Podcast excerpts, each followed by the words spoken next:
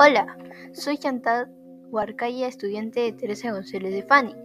Estamos una vez más con el podcast llamado Ecosistema Creciente.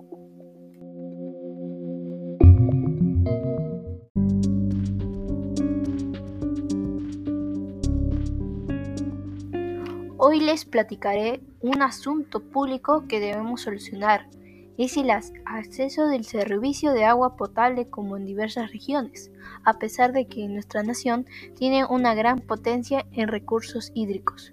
Hay desigualdad entre las fuentes de agua y el número de la población, siendo esto una causa de escasez.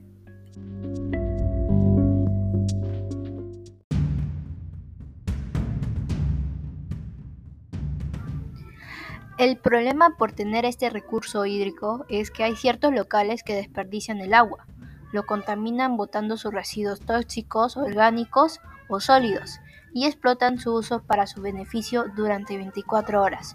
Siendo un país con gran abundancia hídrica, 173 fuentes fueron contaminadas en las cuencas de los ríos, mientras 7 o 8 millones de peruanos aún no tienen agua potable abastecen mediante camión cisterna, pozo, acequia, manantial u otras fuentes durante tres horas.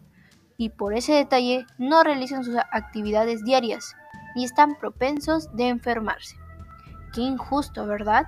Hay muchas personas que no gozan de este recurso natural, mientras que otros sí.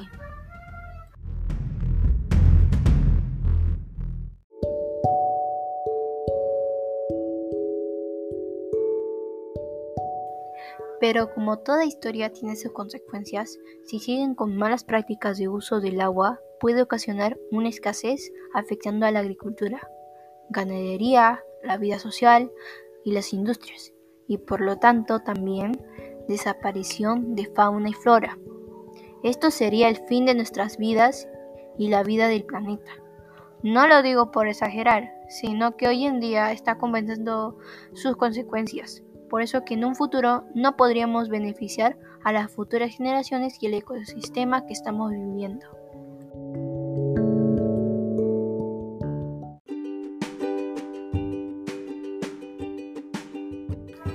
Te preguntarás, ¿cómo podemos prevenir la escasez de agua y cómo no contaminarla? Chicos y chicas, la respuesta es fácil.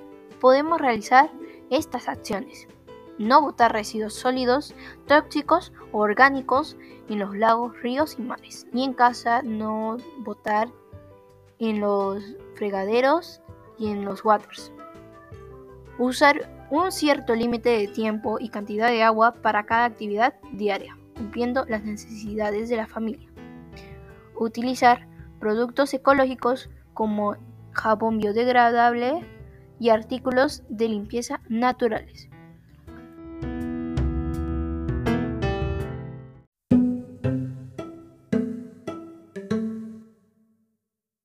Sí o sí debemos dar nuestro granito de arena a no contaminar lo que es de la naturaleza.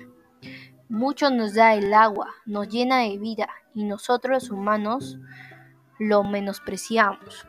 Por lo tanto, también apoyemos a las familias que no acceden de este recurso, porque ellos son los más vulnerables.